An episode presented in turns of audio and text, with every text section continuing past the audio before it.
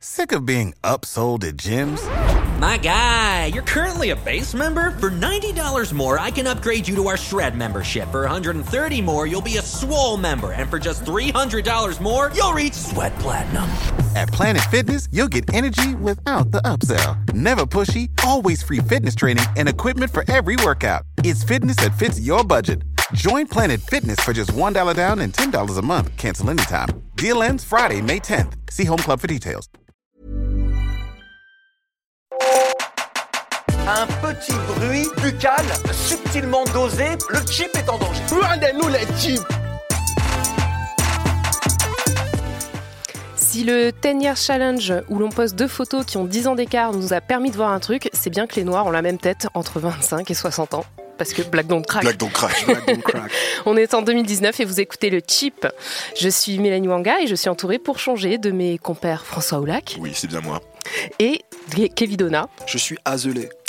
Alors, au menu de cette semaine, dans le chip, on ouvre un gros dossier, celui de R. Kelly, revenu sur le devant de la scène grâce au documentaire Surviving R. Kelly, qui regroupe les témoignages de plusieurs jeunes femmes sur les abus sexuels que le chanteur américain de RB aurait commis quand elles étaient mineures. Et on se demande si, en 2019, on peut encore écouter R. Kelly. Vaste débat.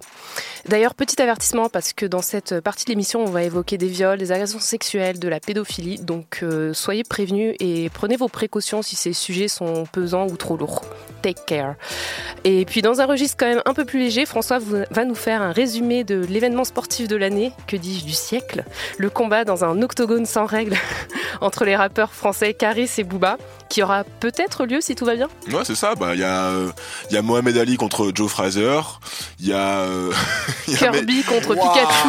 Il y a Mayweather contre Tenshin Nakamura et puis Abouba contre Karis. On peut le dire comme ça. Mais d'abord, notre rubrique préférée, j'ai nommé le Trashico. Alors moi j'ai suivi le procès de Nick Conrad qui a eu lieu la semaine dernière et j'étais vraiment triggered, j'étais vraiment euh, Déclenché Merci Kevin. Euh, Nick Conrad c'est le rappeur qui avait fait polémique avec le morceau Pendez les blancs en septembre dernier, vous vous souvenez? Dans des crèches de des bébés blancs, attrapez les vides et pendez leurs parents. Écartelez-les pour passer le temps, divertir les enfants noirs de tout âge, petits et grands. Fouettez l'effort, faites le franchement. Mais ça pue la mort, que ça puisse le sang pendu aux arbres. Moi, je tape Le toujours dessus, hein. que. Donc Nick Conrad jugé donc euh, la semaine dernière pour provocation à commettre des atteintes à la vie. Euh, lors de son euh, procès dans les parties civiles, il y avait la LICRA qu'on ne présente plus, ainsi que la Griffe, l'Alliance générale contre le racisme et pour le respect de l'identité française et chrétienne. Retombée de la donc c'était c'était intéressant quand même comme euh, comme audience parce que bon déjà on a pu un peu euh, évaluer les retombées euh, de la polémique sur euh, la vie le quotidien de Nick Conrad. On sait qu'il a perdu son job dans un hôtel de luxe euh, depuis le, le début de la polémique. On a appris quelques éléments euh, biographiques également sur euh, sur sa vie. Par exemple on connaît un peu sa formation. On sait qu'il a travaillé dans l'hôtellerie. On sait qu'il a été victime de racisme dans dans sa boîte d'intérim Ah. et notamment euh, aussi dans le dans le monde de l'hôtellerie. Donc bref, c'était un peu, je trouve que c'était un- un- une bonne occasion de laisser euh, Nick Conrad donner un peu plus sa version, sa version des faits et puis de l'humaniser un peu plus parce que finalement on l'avait entendu que dans des que dans des tribunes notamment euh, sur le Parisien et là euh, il, a, il a vraiment eu le, le- le temps de se défendre de manière construite donc Ouais, je C'était trouvais pas ça juste deux minutes, quoi. voilà, c'était pas deux minutes et puis c'était euh, un peu après que la la la, la poussière euh, soit retombée en quelque sorte. Donc c'était intéressant. Euh, L'autre truc qui était vraiment euh, fascinant, je trouve, dans ce procès, faut savoir qu'en France, on a une longue histoire hein, de, de judiciarisation, de pénalisation euh, de, des chansons de rap. On peut remonter à- au ministère amer il y a, il y a presque 20 ans avec euh, Sacrifice de poulet. On peut parler de Sniper euh, avec le morceau Nick la France qui a fait pas mal de polémiques, de Orelsan avec le morceau Sale pute. Bon bref, on a une longue histoire de, de, de procès euh, par rapport euh, à des rappeurs. Mais là, ce qui était intéressant, c'est le c'est que le tout le fond de, de, de l'affaire était jugé sur le caractère fictionnel ou pas de des, Des ouais. du clip et, de, et donc des lyrics de, de Nick Conrad et, et c'était assez intéressant parce que d'un côté, on avait la défense donc du, du rappeur qui euh, qui citait euh, qui citait Get Out, qui citait euh, Malcolm X, qui citait American History X pour euh, pour invoquer un peu des références euh, à la fois euh, esthétique, cinématographique euh, et même euh, intellectuel pour euh, pour justifier un peu, euh, pour expliquer euh, l'œuvre. Donc un mindset vraiment un, un état d'esprit très venu des États-Unis. Et puis ben de l'autre côté, on avait la Licra et la Griffe qui étaient dans le discours ultra ultra politisé de il n'y a aucun second degré, il n'y a aucune distanciation, c'est du, du racisme anti-blanc et un appel tout simplement au meurtre et il faut protéger les blancs. Je Et, puis aussi, je- je- si je peux Vas-y, vas-y. c'est le rejet des références qui moi m'a beaucoup marqué. Genre, Ouais. on connaît pas les références. euh, oui, ah oui, Malcolm X, non, pas bien. Voilà, Ouais, c'est à ouais, peu ouais. près ça. euh, quand, dès- tout ce qu'il a essayé de rapporter comme comme élément de voilà pour pour lesquels sur, sur lesquels il s'est appuyé intellectuellement, tout a été euh, rejeté quoi. Ouais, on demande, on demande, on demande à Nick Conrad euh, si vraiment il pense que les références euh, qu'il cite pour euh, pour son clip sont connues des Français, si vraiment c'est évident pour un public français que qu'il cite euh, Get Out ou, ou Malcolm X. Il dit ben si moi je les connais, pourquoi les autres ils les connaîtraient pas en fait Mm. Ce qui est ce qui est plutôt logique. Ils ont aussi quand même remis pas mal en question son statut de rappeur. Ils ont dit mais euh, on vous connaît pas, vous n'êtes pas un rappeur connu en France. Oui, euh, oui. Bah, son, son statut d'artiste, c'est Ouais, toujours, la- c'est ouais. toujours la même chose. On, on, on retire toujours au rap euh, sa, sa qualité d'art et donc au rappeur leur qualité d'artiste, comme si euh, parce que le mec il était pas en maison de disque, ça y est, c'est Mhm, pas un, c'est pas un rappeur. Donc euh, voilà, je trouvais que c'est assez fascinant cette espèce de procès euh, qui était entièrement basé sur l'esthétique.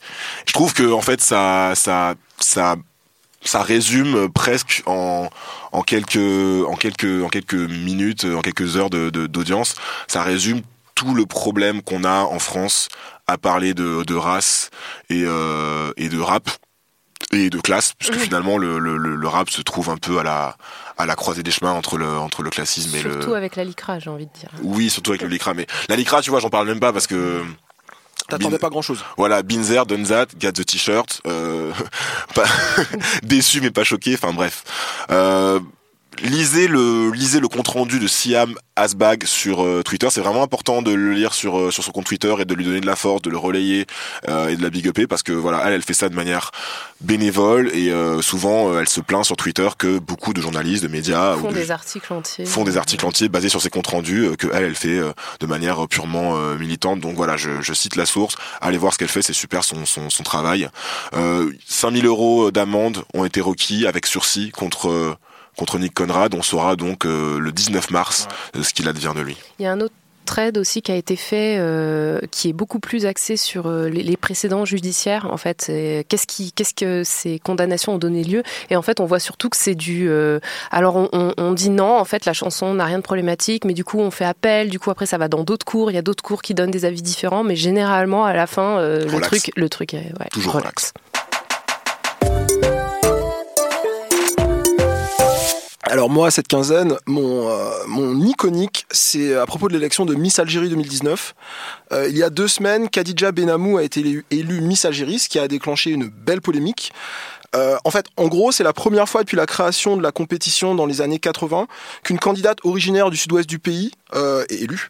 Donc du coup, elle vient de la région d'Adrar, située à 1400 km d'Alger, vers le sud, et euh, elle est un peu plus foncée que la moyenne en Algérie. Alors je vais pas rentrer dans des jeux de, de, de, de colorisme un peu à la, la Di- Nadine Morano, elle est plus claire que etc. Mais euh, depuis, elle se prend des torrents de commentaires racistes sur Internet. On l'a comparé euh, par exemple à, à James Brown. Ce qui, euh, toute proportion gardée, me faisait penser à ce qu'avait subi Aya Nakamura il y a quelques mois, l'été dernier, euh, en 2018. ou n'importe quelle Miss France noire hein. Exactement. Et il y a toujours des frustrations après l'élection d'une Miss, mais à mon avis, là, ça va beaucoup plus loin. Ça traite de, de la question du, de la négrophobie et du colorisme en, en Afrique du Nord. C'est euh, euh, les, les critiques en fait portent sur sa couleur de peau, la texture de ses cheveux, euh, qui est jugée pas assez lisse, donc trop crépus. Euh, c'est un débat qui se pose donc du, du Maroc au Soudan. Et récemment, il y a eu un, ça devient un vrai sujet. Récemment, on a eu un témoignage intéressant en Tunisie avec une jeune femme qui s'appelle Gofran Binous, qui est hôtesse de l'air et qui témoignait il y a quelques jours sur Arte. Euh, en fait, en mai dernier, elle a été prise à partie par une passagère. Elle est hôtesse de l'air, une passagère qui refusait d'être euh, d'être servie par une femme noire. Je suis une femme tunisienne, euh, noire, d'origine du sud de Gabès. Euh, J'ai vécu le racisme au collège euh, dans un cours d'histoire géo quand un camarade elle m'a dit que je suis euh, esclave. Et après, à l'âge de 18 ans, euh, j'étais euh, bon, dans une relation avec un mec euh, qui, ses parents refusent notre relation, c'est à cause de ma couleur de peau. Ouais, donc tout ça, ça renvoie à la, question complexe en fait de, des, des Arabes à la peau foncée. Euh, mais aussi des subsahariens qui, qui, vivent ou qui transitent au Maghreb. On avait vu des images assez euh, effrayantes en Libye euh, l'année dernière. En fait, Khadija, donc la, la Miss Algérie, pour, pour revenir à, à, son histoire à elle, elle a tenu des propos d'apaisement après cette polémique. Elle a, elle a juste 19 ans et sa mission, c'est pas de tenir des, des, discours engagés, mais de, de représenter son pays. Donc euh, voilà, discours d'apaisement. Elle a déclaré cette semaine, pour moi, il n'y a pas de racisme, nous sommes un grand pays. Elle n'a pas non plus crié misogynoire euh, ouais. euh, tout en devant faire Miss Algérie. Mais c'est vrai que c'est une question hyper sensible parce que ça met euh, plein de choses en, un peu en, opposition, des, choses compliquées, mais il y a quelque chose qui bouge. Il y a des, la, la, situation est en train de changer. Par exemple, euh, la Tunisie devient le premier pays euh, en 2018, en octobre 2018, premier pays du monde arabe à adopter une loi sur le racisme. Donc si vous avez envie de creuser la question de la double identité noire-arabe, je vous renvoie au dernier épisode de, du podcast de Binge Audio, Kif Taras, où Rokaya, et Grace reçoivent Samira Ibrahim, une journaliste française d'origine égyptienne et soudanaise, qui parle de sa carrière, mais aussi de la façon dont cette, question a été gérée dans sa famille, son expérience personnelle, du colorisme notamment. Euh, ne va pas au sommet, ne va pas au soleil, tu vas, tu vas devenir encore plus noir, par exemple. Mmh. Ah, c'est un truc qu'on entend beaucoup, ouais. ça, en Afrique. Et, euh, et, puis la question du fond de teint, de la façon dont, dont, on, dont on maquille toutes ces femmes-là, enfin voilà, c'est une question sans fin. François, tu voulais réagir? Ouais, t'as entendu parler du, euh, du groupe, euh, alors je vais pas bien le prononcer parce que c'est un mot arabe, et euh, Hash, Hash non, is Beautiful. C'est euh, c'est un groupe, alors je sais pas si une association, un mouvement euh, de réseaux sociaux ou peu importe, mais en gros c'est un groupe de gens sur internet qui sont tous d'origine nord-africaine ouais. euh, et qui en fait euh, veulent défendre le cheveu texturé, le Ouais. cheveu euh, frisé qui est aussi très courant euh, chez eux. Et donc euh, c'est marrant parce qu'ils empruntent vraiment, je trouve dans, dans, dans leur Les dans leur outils et le vocabulaire. Ouais, voilà, dans leurs outils, dans, le, dans leur vocabulaire, dans, les, dans leurs méthodes, dans leurs techniques, euh, c'est c'est vraiment une transposition du mouvement Napi, euh, mais euh, mais dans le Maghreb. Et ce qui est, enfin, ce que je trouve, euh, ce que je trouve très cool. Donc je savais pas euh, si tu. Après, euh, justement, il y a eu aussi des réactions de la part du coup des nappies en disant oui, Bah vous- ouais. vous auriez pu inventer quand même vos. Bah ouais, bah ouais, bah ouais, bah On ouais. va laisser les féministes régler ça entre elles. je soulève juste le problème.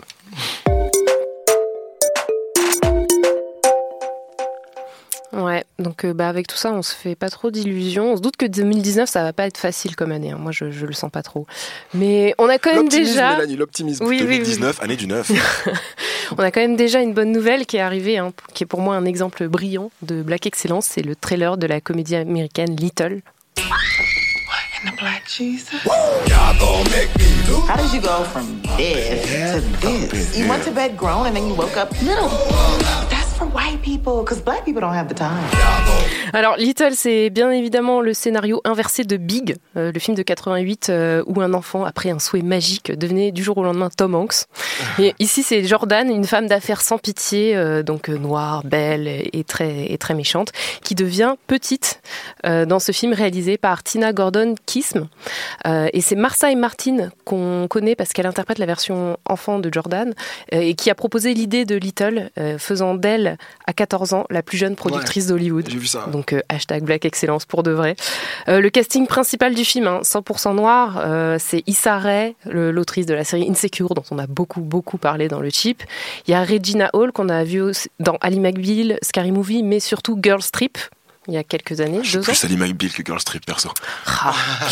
Et surtout, bah, Marseille Martin, qui est, qui est quand même une future grande pour moi. Elle joue Diane dans la série Blackish, Ouais. je, la- donc la petite. Euh, alors moi, ce trailer, il m'a rendue très heureuse et je l'ai regardé déjà une bonne dizaine de fois parce qu'il comporte quelques éléments qu'on n'a pas vraiment l'habitude de voir euh, au cinéma. Déjà, ils montrent des femmes noires, dark skin, qui affichent leurs cheveux naturels. Jordan, quand elle est enfant, quand elle devient enfant, elle porte une énorme afro pendant tout le film. Je trouve ça assez génial. Euh, le, film aussi remixe un trope, euh, le changement magique d'âge, qui est habituellement exploité, mais avec des personnages blancs. Je, je vois pas comme ça en réfléchissant de films qui, qui, qui utilisent ce trope-là avec des personnages noirs.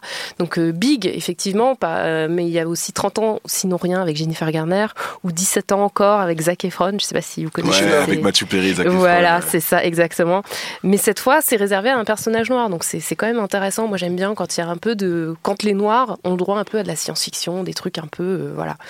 Et surtout, il y a des blagues, quoi, de l'humour, du, du lol. Moi, j'ai rigolé devant, devant ce trailer. J'étais contente. C'était bon enfant, euh, parce que les blagues de Louis C.K. sur les enfants qui se font tuer dans les lycées, ou Chris Rock qui dit à ses potes d'utiliser le N-word parce que c'est marrant. En fait, j'en ai soupé, quoi. Euh, bénite, euh, va des rétros, j'en peux plus. Euh, Donc Little, franchement, moi j'ai hâte. Date de sortie aux États-Unis 12 avril 2019, date de sortie française 19 juin 2019. Donc comme d'habitude, on a le droit au décalage horaire, mais stay woke et allez le voir au cinéma quand il sera à l'affiche chez nous. Euh, cette semaine, on vous a euh, convoqué, on vous a euh, posé une question pour un trachico des réseaux. alors cette semaine, c'est un truc assez léger, un, petit phénomène qui est en train de se, créer un peu partout. C'est le film Creed 2 qui met le dawa, qui met le sbeul un peu partout, notamment en Ile-de-France. Creed 2, c'est le dernier épisode en date de la franchise Rocky Creed, qui a pour star maintenant Michael B. Jordan à tout jamais dans nos cœurs, euh, comme euh, Eric Killmonger dans, Black Panther. Euh, c'est un film de boxe, donc oui, la bagarre. moi, je l'ai pas encore vu. Mélanie, tu l'as vu, mais t'es pas super emballé bah, Le scénario est pas top, mais les combats sont, sympas. Bon, pourquoi est-ce que je vous en parle? C'est parce qu'il y a, y a plein de vidéos qui ont fait surface et on voit le public réagir comme s'il s'agissait d'un vrai combat. Donc dans les salles franciliennes, en particulier à Rony-sous-Bois, le public se filme, met ses réactions en ligne et ça donne ça.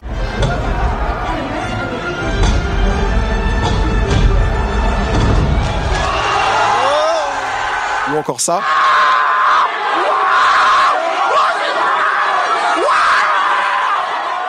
C'est la bagarre. C'est la bagarre. Du coup, on vous a posé la question, le combat final de Creed 2 qui met les spectateurs en transe dans les salles parisiennes, vous en pensez quoi? Vous avez été 74 euh, à réagir, donc il y avait euh, la première possibilité, trash, je le mettrais sur M6 euh, à 11%. Ensuite, euh, deux iconiques à 30%.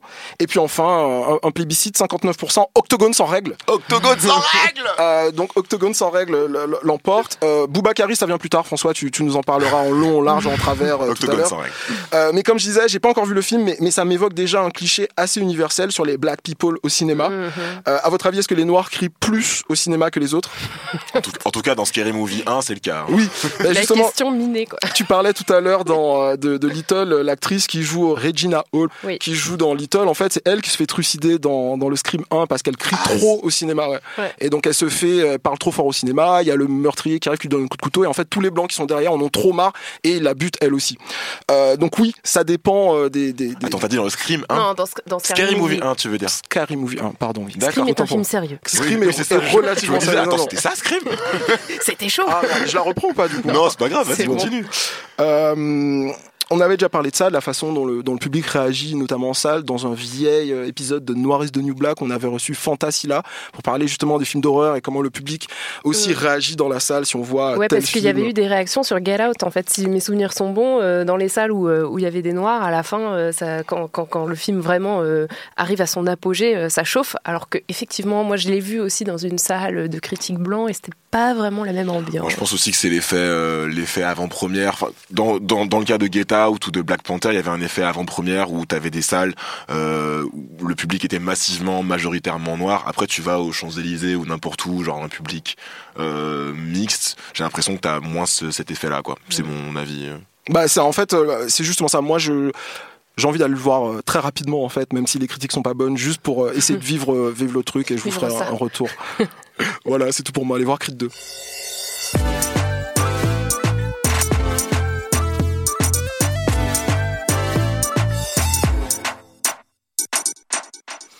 Donc il y a quelques jours, le documentaire Surviving R. Kelly euh, a été diffusé en six parties sur la chaîne American Lifetime.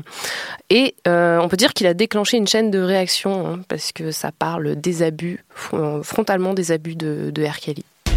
There's a difference between R. Kelly and Robert.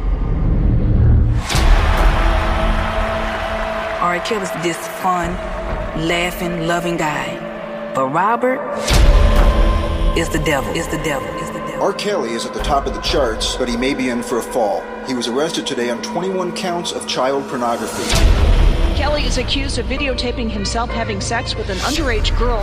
Ouais, donc dans Surviving R. Kelly, hein, plusieurs femmes témoignent face caméra en tant que survivantes euh, d'agressions sexuelles euh, très violente, on peut dire quand même, perpétrée par le chanteur. Donc euh, elles sont poussées quand même par un documentaire qui parfois s'égare un petit peu dans le voyeurisme, euh, je trouve. Euh, et elles expliquent le modus operandi de Robert Kelly. Donc, qui est de repérer des jeunes filles aux abords des lycées, dont son ancien lycée de Kenwood, et dans les McDo, et les inviter à ses concerts, puis communiquer avec elle euh, par téléphone, par texto, euh, pour finir par en fait euh, entamer des relations avec elle qui se terminent par des, des, situations en fait où elles sont sous son emprise et vivent avec lui dans, dans, sa maison. Alors elle détaille aussi assez crûment les abus qu'elles ont subis et le double visage notamment du chanteur. donc comme on, comme on a entendu dans l'extrait, on a R. Kelly, le chanteur sexy, tendre et romantique, et Robert, celui qui les viole, qui les empêche de sortir, qui les empêche de parler de, regarder dans les yeux sans son autorisation, qui les force à accomplir des actes sexuels dégradants, euh, des plans à trois en les filmant et qui les bat en plus. Donc, euh, c'est pas nouveau en fait. C'est toutes ces nouvelles, euh, toutes ces nouvelles infos qu'on a euh, sont faussement nouvelles, puisque ça fait quand même des années qu'on sait euh, que R. Kelly euh, est problématique. les exposés sur lui, en fait, se sont quand même accumulés ces dernières années. Hein. Il y a eu des articles, notamment un reportage de BuzzFeed réalisé par le journaliste Jim DeRogatis, qui détaille le sex cult de R. Kelly, composé de très jeunes femmes qui sont enfermées chez lui. Certaines, alors de leur propre volonté, je mets des guillemets, hein, parce que c'est un peu compliqué de savoir où est la volonté quand on est mineur. Et dans, dans l'article, en fait, il parle de trois, euh, trois couples de parents qui cherchent à récupérer leur, leur fille, en fait, et qui, par tous les moyens, et qui n'y arrivent pas.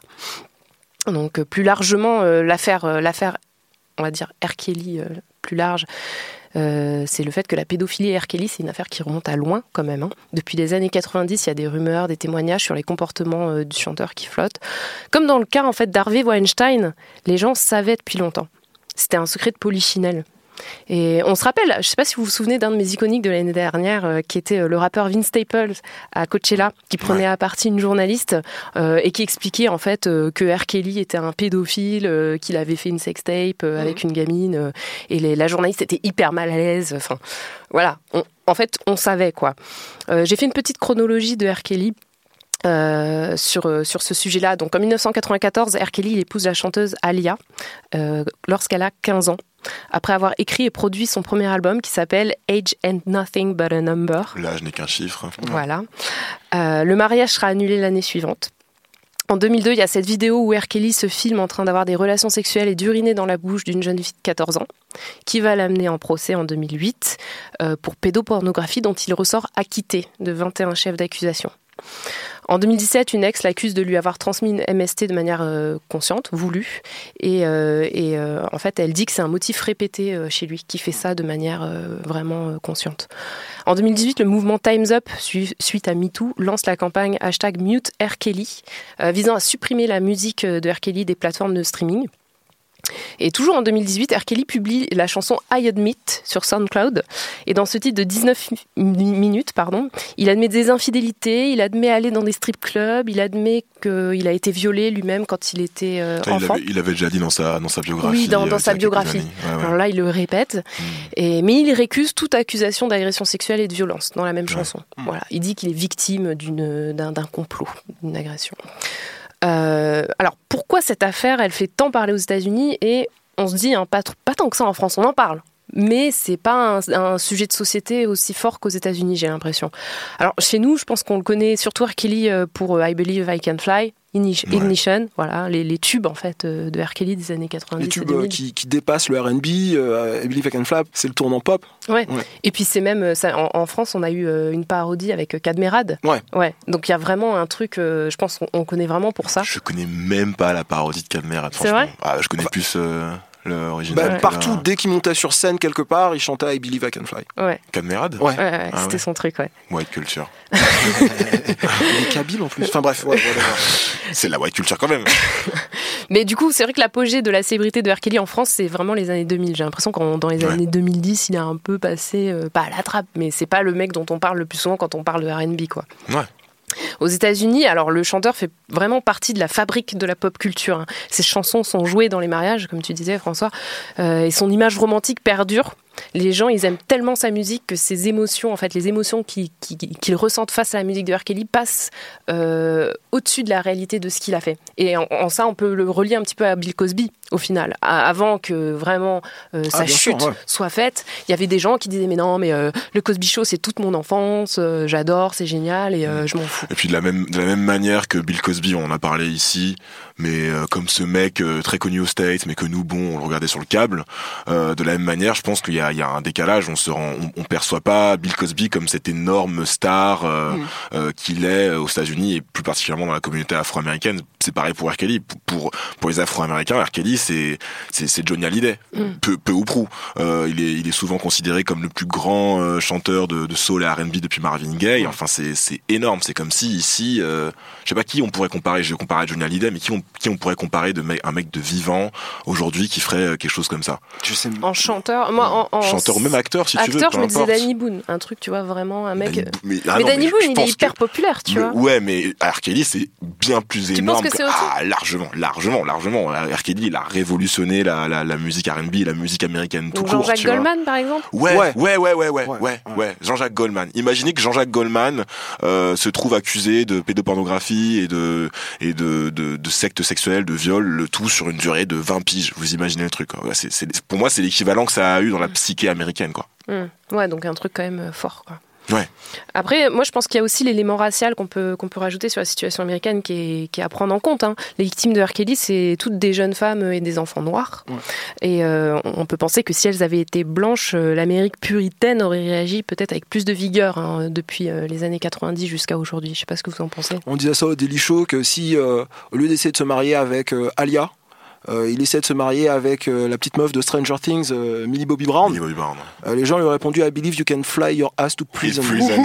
J'avais vu ça. Tu vois, et, euh, et oui, effectivement, en s'attaquant à des, à des victimes qui viennent, pas seulement qui sont noires, mais aussi qui viennent parfois de, de milieux sociaux défavorisés et qui ont des ambitions. C'est-à-dire que ça aussi, c'est quelque chose qu'on voit beaucoup euh, pendant le documentaire. Elle chante, elle voilà, danse. tu ouais. veux chanter, viens me voir, je vais te faire je vais, je vais t'apprendre à chanter, je vais te donner des opportunités, etc. Et, et effectivement, elles sont starstruck, elles sont un peu paralysées euh, devant quelqu'un qui pour elles euh, est une légende.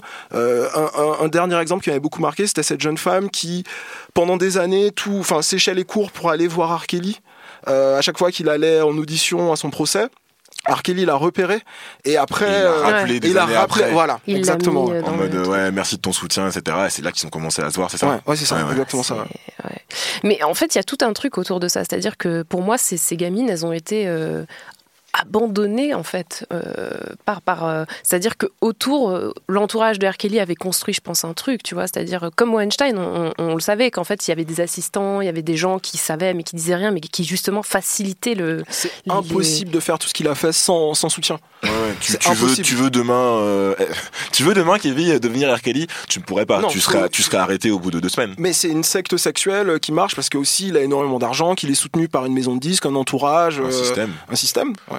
Il y, a une, Ouais. il y a une citation dans le docu de Sparkle, la, Ouais. la chanteuse R&B, l'une des chanteuses R&B pour qui il a produit. Bon, déjà, euh, en règle générale, euh, tout ce que, toutes les, tous les témoignages de Sparkle sont vraiment les, Ouais, c'est parmi, prenant. hein.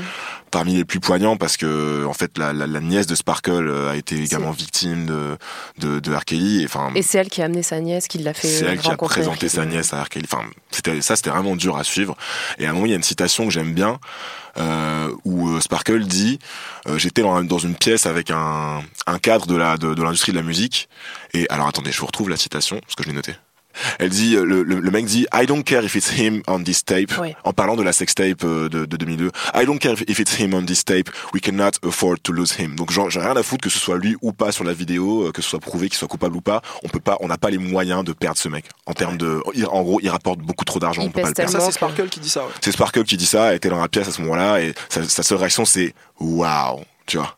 Euh, Il y, a- il y a un truc que, que, que je voudrais ajouter par rapport à Sparkle justement, et pour moi c'est tout tout le malaise et toute la contradiction en fait de cette affaire, c'est que Sparkle euh, c'est une euh, une chanteuse qui a eu un tube à la fin des années 90 ou, dé- ou début des années 2000 avec R. Kelly, et il passe un extrait de, de, de la chanson que je connaissais, que j'adorais à l'époque, qui est une chanson donc de Sparkle en featuring avec R. Kelly, qui s'appelle Be Careful, j'avais oublié la chanson et du, du coup je me retrouve à chasamer euh, la chanson pour la retrouver et c'est tout le malaise en fait de doit-on comment faire pour écouter, pas écouter Qu'est-ce qu'on fait Comment on se situe? Ouais, on va on va reparler de Mm. doit-on ou peut-on Ouais. euh, écouter euh, R. Kelly, mais c'est vrai qu'il y a un effet de il y a un effet de curiosité. J'ai oublié ce morceau-là. Ah mais oui, c'est Mais Arkeli ça, aussi y a- qui a produit un- ça. C'est c'est c'est horrible. Il y a un effet de curiosité comme quand un artiste meurt, genre euh, quand Mac Miller il est mort, son album il a il a il a piqué dans les charts.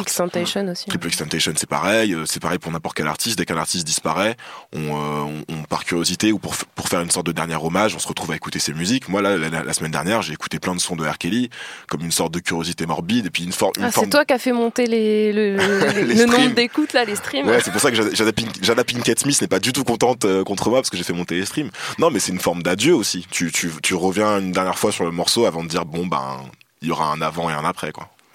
J'ai exactement la même chose, mais j'en parlerai un petit peu plus tard.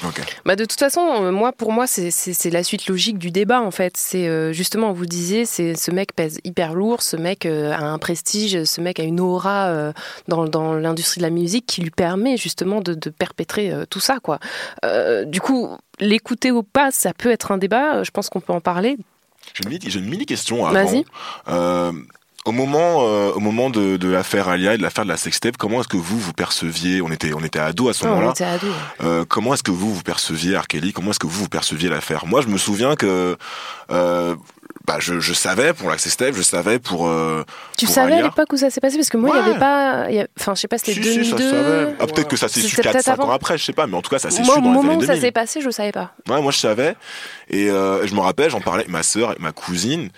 Et c'est bizarre, quoi. On était comme. euh, pas anesthésiés, mais un peu insensibilisés. On était en mode. Bah moi, je me rappelle que ouais. moi, je me rappelle que je percevais. Après, j'étais jeune hein, aussi, mais je percevais le truc comme quelque chose. La relation avec Alia, je percevais le truc comme quelque chose de, de vaguement euh, scandaleux, de sulfureux. Je savais que c'était immoral, et, euh, et je me rappelle, mais, mais je percevais ça comme une forme de gossip.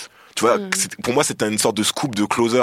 On disait, ouais, R. Kelly, c'est une grande star, mais en vrai, c'est un petit peu un pervers. hein. C'est un petit peu un pervers sur les bords. On sait qu'il fait des trucs pas très nets, quoi, tu vois. On faisait ça avec un petit sourire un peu sardonique, tu vois, en mode, bon, on sait que lui et Alia, euh, c'est un peu louche tout ça. hein. Il y a des preuves, hein. Mais on était pas en mode, on savait que c'était immoral, etc. Mais on se disait pas, c'est absolument Bah, la, cu- la culture était et- peut-être pas C'est- tout à fait la même encore. C'est exactement ce que je voulais dire. C'est que euh, euh, il y avait déjà des gens qui en parlaient, des comédiens qui en parlaient très très très très clairement, euh, en défendant R. Kelly ou en défendant pas R. Kelly, mais en tout cas qui parlaient de tous, ils sont euh, un peu pris par l'énormité du truc et comment en fait ils disent tous, euh, et c'est montré aussi dans le reportage Surviving R. Kelly, qu'au moment où le truc de la sextape où il, il urine sur une mineure sort, il sort Ignition the Remix. Ouais. Et c'est euh, un des plus gros tubes des années 2000. Et donc, Chocolate euh, Factory, euh, dont, est, dont est issu le morceau, c'est son meilleur album de sa carrière. et, et la, la culture a tellement changé. Le moment où ça aussi ça se passe, c'est le moment des Jeux Olympiques de Salt Lake Ouais, City. ouais, c'est ouais. lui qui, qui fait c'est lui qui l'ouverture des JO enroulé, drapé dans le drapeau américain. Euh, 16 ans, 17 ans plus tard, bon, voilà, c'est- on, on a tous changé sur, sur ça. Toi, quand t'étais ado, tu voyais ça comment, cette histoire? En fait, j'avais pas la chronologie. J'avais, j'avais, j'avais un ou deux trucs sur. Genre, je- je- j'ai, dû apprendre pour Alia et puis ensuite entendre parler de l'histoire euh, euh, de la sextape sans l'avoir jamais vu. Je l'ai toujours pas vu. Et, euh, et donc, du coup, j'ai pas spécialement pensé qu'il y avait un enchaînement de tout ça d'horreur. Oui, et voilà, que- c'est quand tu vois le documentaire, je pense que ça, ça t'arrive en pleine tête et tu te dis ah oui, mais comment ça a pu se passer comme ça sans qu'il qu'il y ait de conséquences alors que c'était là, quoi, c'était face à nous. Et c'est vrai que nous on, avait- on recevait peut-être un petit bout par-ci, un petit bout par là. Ouais, des bribes Donc quoi. ça nous permettait de, de- de dédramatiser le truc et de dire ouais bon ça va, ok il est un peu bizarre, mais euh, voilà quoi. Je pense qu'on se rendait pas compte de la de la De la gravité de, réalité, ouais. de la situation euh, à l'époque. C'est peut-être une des raisons aussi pour lesquelles ça a pris tant de temps à exploser. hein. Outre le fait qu'aujourd'hui les réseaux sociaux, tout ça, MeToo, Ouais.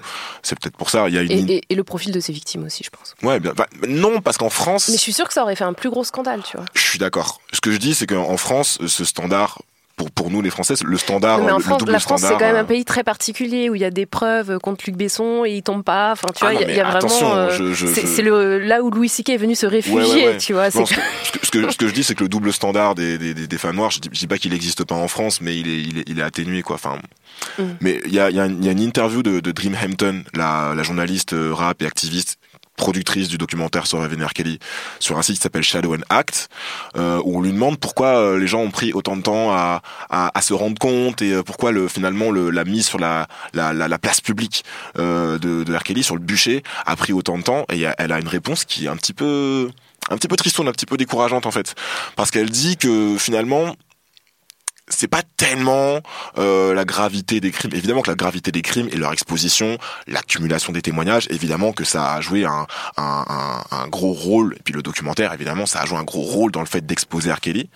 Mais elle dit aussi et surtout que, que c'est parce qu'R. Kelly est plus aussi important qu'avant. Oui, mais c'est toujours plus ça. aussi important qu'avant. Elle dit, R. Kelly aujourd'hui, c'est un. les mecs commencent à tomber que. Voilà, elle, elle, elle dit c'est aussi parce que c'est aussi parce que R. Kelly c'est un homme de 51 ans aujourd'hui qui euh, qui n'est plus le leader en fait de la scène R&B, il est beaucoup moins euh, relevant, beaucoup moins important, beaucoup moins pertinent que des artistes plus jeunes comme Frank Ocean, euh, The Weeknd euh, ou Ty Dolla Sign et que du coup ça lui a enlevé son aura d'invisibilité euh, d'in- d'invincibilité, sa cape d'invisibilité et que malheureusement c'est aussi ça, c'est-à-dire que si aujourd'hui R. Kelly avait 40 ans, 35 ans et que sa musique Il était, était au encore top, mm. voilà, s'il était encore au top, peut-être même que ça n'aurait pas suffi quoi. Mais c'est marrant parce que Weinstein, c'est exactement la même chose qui s'est passé. C'est quand sa boîte a commencé à couler que euh, qu'il avait plus le même pouvoir, en fait, le- la même euh, emprise sur euh, les Oscars et sur Hollywood que les langues se sont déliées, en fait. Ouais.